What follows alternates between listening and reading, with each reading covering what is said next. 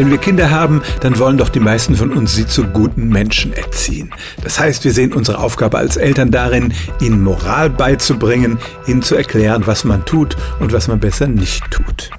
Aber sind Babys wirklich so eine moralische Tabula rasa, wenn sie zur Welt kommen, die nicht wissen, was richtig ist und was falsch ist? Immer mehr Experimente lassen den Schluss zu, dass wir offenbar schon mit einer gewissen Grundausstattung an Moral auf die Welt kommen.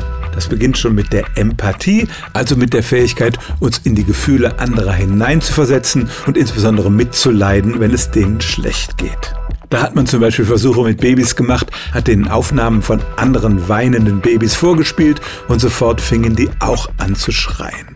Und das war sehr spezifisch. Es funktionierte zum Beispiel nicht, wenn man leidende Tiere gezeigt hat oder auch wenn man ihnen ihr eigenes Geschrei vorgespielt hat folgt aus dieser Empathie ein prosoziales Verhalten oder ein Altruismus anderen gegenüber. Auch da hat man Experimente mit Babys gemacht, die noch nicht sprechen konnten, denen man also auch nicht erzählen konnte, was richtig und falsch ist. Man hat den Comics gezeigt, zum Beispiel ein Kreis, der versuchte, einen Berg hochzugehen. Ein Dreieck hat ihm geholfen, während ein Viereck ihn immer wieder runtergeschubst hat. Und nachher fühlten sich die Babys mehr zu dem Dreieck hingezogen als zu dem Quadrat. Und das heißt ja im Prinzip, die Babys bewerten das Verhalten anderer Menschen und bevorzugen es, wenn sich jemand altruistisch verhält, also anderen Menschen hilft. Und das ist doch eigentlich eine sehr positive Geschichte.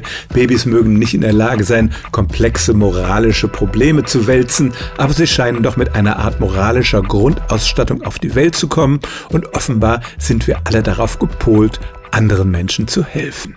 Stellen auch Sie Ihre alltäglichste Frage unter stimmtz.radio1.de.